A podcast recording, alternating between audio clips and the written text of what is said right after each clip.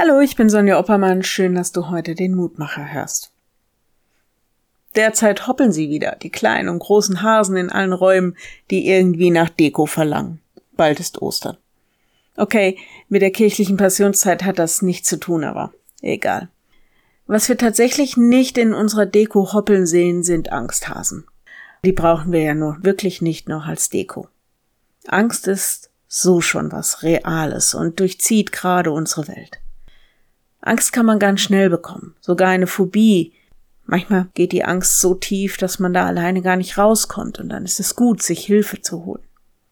Ich habe gelesen, dass man seit so 1500 Jahren das Wort Angsthase kennt, weil Hasen Fluchttiere sind. Die laufen weg, sobald es irgendwie auch nur annähernd nach Gefahr riecht, oder sie stellen sich tot.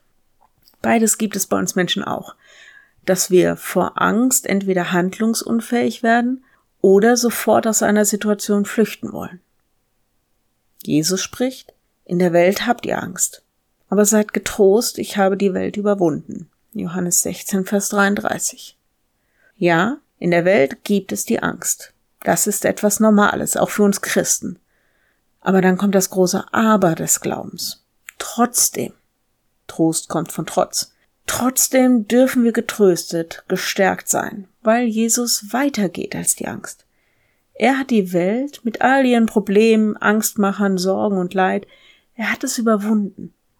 Das heißt nicht, dass wir nicht hindurchgehen müssen. Es heißt aber, dass wir an Jesu Seite getröstet, gestärkt, dass wir mutig sein dürfen. Wenn du magst, dann bete doch noch mit mir.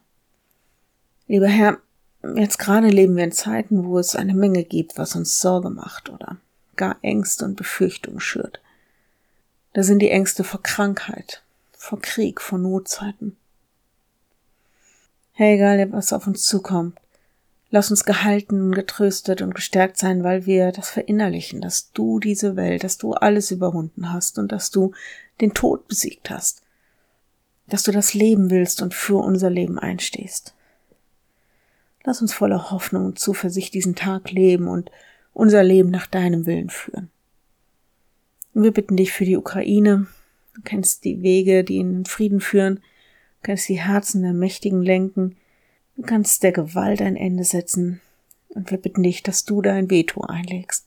Und sei bei allen Menschen, die vor Gewalt und Krieg flüchten, aus der Ukraine oder sonst wo auf der Welt. Schenk, dass sie Orte finden, wo sie sicher und geborgen sind. Gib uns deinen Frieden. Amen. Morgen ein neuer Mutmacher. Bis dahin. Bleib behütet. Tschüss.